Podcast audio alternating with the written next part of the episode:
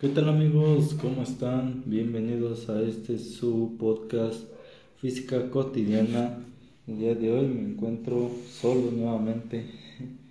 Yo soy anfitrión Julián Resendiz aquí en este podcast. Este es el capítulo 2 del podcast y hoy vamos a hablar sobre unos temas interesantes. Recuerden que en este podcast vemos la física de una manera cotidiana y tratando de explicarla para que todos, sin importar la edad, puedan entender un poquito más sobre esto.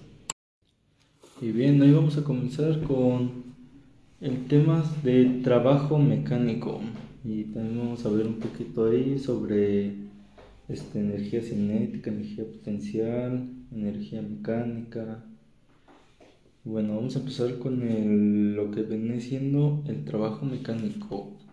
¿Qué es el trabajo mecánico? Se llama trabajo mecánico aquel desarrollado por una fuerza cuando ésta logra modificar el estado de movimiento que tiene un objeto, o sea, cuando algo logra mover otra cosa. El trabajo mecánico equivale, por lo tanto, a la energía que se necesita para mover el objeto en cuestión. Por esto es que el trabajo mecánico puede entenderse como una magnitud física de tipo escalar, es decir, que se puede medir. Se expresa mediante la unidad de energía conocida como Julio. Siempre que una fuerza se aplica sobre un cuerpo y lo logra desplazar, se está realizando un trabajo mecánico que puede medirse en julios. No sé, esto es un, un tanto sencillo de entender, ¿no? Una prueba muy este muy fácil pues tú empujando el ratón de tu de tu computadora. Ahí estás realizando un trabajo mecánico. Mm, cuando el trabajo mecánico se simboliza con la letra W por el término en inglés work trabajar. Y ese es expresado a través de una ecuación donde se menciona que W es igual a la fuerza que se aplica por la distancia que se recorre. Otro ejemplo muy simple de trabajo mecánico es cuando este, ves o tú empujas una carretilla con, con carga, ¿no? ya sean ladrillos, este, cemento, grava o lo que quieras, de un punto A a un punto B. Y esa persona está aplicando fuerza para mover la carretilla. Por lo tanto, efectúa un trabajo mecánico, ya sea la fuerza en los pies y en las manos, para caminar y para cargarlo. Y esta aplicación de fuerza se mantiene hasta que el hombre deja de empujar la carretilla. Una vez que se deja de empujar la carretilla, este, se, se deja de desarrollar el trabajo mecánico y por esto la la carretilla se detiene. Si alguien deja de empujarlo, el trabajo mecánico termina y la carretilla se detiene. De igual manera, cuando se habla de trabajo mecánico, es normal que de la misma manera se haga mención de otros tipos de trabajo que existen y que son especialmente utilizados en el ámbito de la física, con el propósito de entender el mundo que nos rodea. Eh, a esto me refiero al trabajo eléctrico, que por su propio nombre indica que se refiere al conjunto de cargas y de movimiento de estas en el interior de un campo concreto, de un campo eléctrico concreto. Y el trabajo termodinámico, que ahorita vamos a hablar un poquito sobre termodinámica en otros episodios, que este nos viene a decir que es el conjunto de cambios que unos cuerpos experimentan en lo que se refiere a sus volúmenes, cuando se encuentran sometidos a distintas presiones o cuando están sometidos a distintas temperaturas. Eso es lo que vamos a ver en un episodio este futuro. También vamos a hablar sobre la energía cinética y potencial. Eh, la energía cinética es la energía que está asociada con el movimiento con el movimiento. Y la energía potencial es la energía que está asociada con la posición de un sistema. Energía en general es la capacidad para realizar un trabajo, como ya lo hemos mencionado.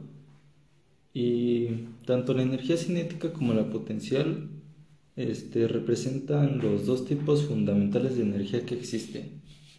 Y cualquier otra energía es una diferente versión de energía cinética o potencial, o una combinación de ambas. Por ejemplo, la energía mecánica, que también la vamos a ver ahorita, es la combinación de energía cinética y potencial. Vamos a ver un poquito más a detalle qué es la energía cinética. La energía cinética es el tipo de energía que está asociada con el movimiento, ya lo habíamos dicho. Y cualquier cosa que se esté moviendo posee energía cinética. Si tú te estás moviendo, posees energía cinética. Si ves a un carro en movimiento, tiene energía cinética. Y en el sistema internacional SIP de unidades, la unidad de energía cinética es el Joule, J, una J, así en mayúscula. La forma, la misma que la del trabajo, ya lo habíamos mencionado. Un Joule corresponde a un kilogramo por masa al cuadrado sobre segundo al cuadrado. Y una fórmula para calcular la energía cinética de algo es energía cinética igual a un medio por masa por velocidad al cuadrado.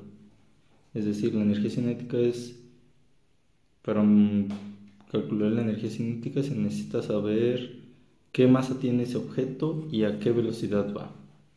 Entonces ponemos, podremos poner en la calculadora punto 5 por la masa de un objeto que podría ser este un carro, mil kilos por este por la velocidad de 20 kilómetros por hora y la velocidad al cuadrado. Así es como se podría sacar la energía cinética de algún objeto. Y con esto se podría decir que la energía cinética depende completamente de la masa y de la velocidad de un objeto. Es decir, si un automóvil va a la misma velocidad que un camión, claramente el automóvil tiene menos energía cinética porque tiene menos peso. Sin embargo, si un automóvil va a más velocidad, tiene más energía cinética que otro automóvil a menos velocidad. Es decir, si un automóvil va a 100 km por hora y otro automóvil va a 90 km por hora, el de 100 km por hora tiene más velocidad. No, perdón, más energía cinética y claro, más velocidad. Otro ejemplo muy, bueno, no podría ser muy cotidiano porque no vamos diario al, al boliche, pero el boliche es una forma muy bien, este, un ejemplo muy bueno de la energía cinética, ya que es una persona lanza una bola de entre 3 y 7 kilos con la finalidad de tumbar 10 pinos y se basa en la energía cinética que lleva la bola, depende de su masa y la velocidad que lleva.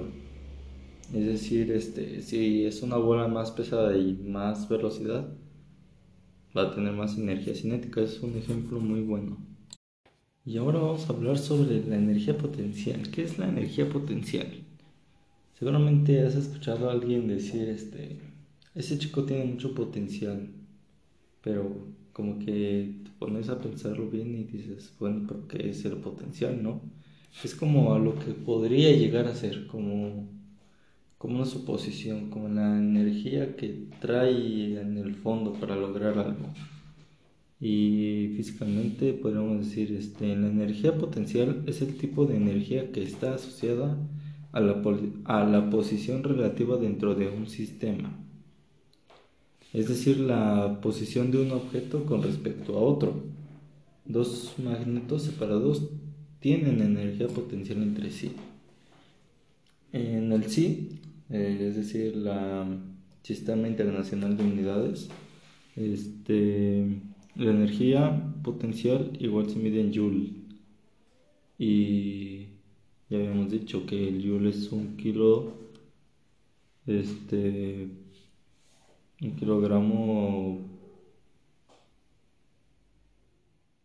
de masa al cuadrado por segundo al cuadrado.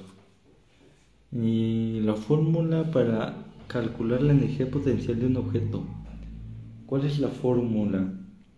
La energía potencial gravitacional es la energía debida a la posición del objeto con respecto a la superficie de la Tierra. Suena un poquito raro, ¿no? Entonces, la energía potencial es la masa de un objeto por g, que g es la constante de aceleración gravitacional de la Tierra. Es igual a 9.8 metros sobre segundo al cuadrado eso por h. h es la distancia. La, distancia de un objeto a otro, que este podría ser de la Tierra y el objeto. Y la, la energía gravitacional depende de la masa del objeto y de la altura a la que se encuentra el objeto con respecto a un nivel de referencia. Entonces, la fórmula para calcular la energía potencial elástica es igual a es igual a un medio por k por x al cuadrado donde k es la constante de fuerza del resorte y x es la medida del desplazamiento del resorte de un punto inicial a un punto final. Pero este ya es otra cosa este ya es ya es piña de otro taco y bueno, podemos decir sobre esto que cuando la distancia es cero, es decir, el resorte no está estirado, la energía potencial elástica es igual a cero. Si tú lo estiras, pues la energía potencial va a incrementar. Y un ejemplo, como ya lo habíamos, mencionado, pues es el resorte, ¿no? Está la energía almacenada ahí y tú al estirarlo estás aumentando la energía potencial. De igual manera el arco y una flecha. El arco y la flecha es un ejemplo muy bueno de cómo se transforma la energía potencial elástica a energía cinética. Este, cuando se estira la cuerda del arco, este, se tensa y hace uh, que el trabajo quede almacenado como energía potencial en la cuerda estirada. cuando estiras la cuerda, se queda el trabajo de energía potencial almacenado ahí. Y cuando lo sueltas, la energía potencial de esa cuerda se transforma en energía cinética, que se transfiere a la, a la flecha. Y como ya lo habíamos mencionado, la energía cinética es la que está relacionada con el movimiento, es decir, que la flecha se empieza a mover. Y vamos a hablar sobre la energía mecánica.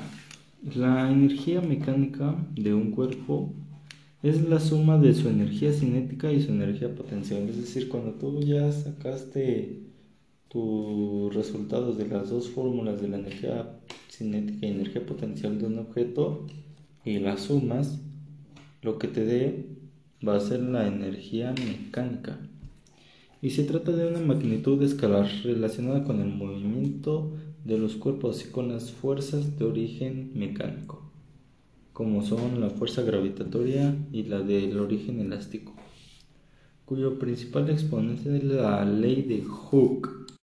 ¿Y qué es la ley de Hooke?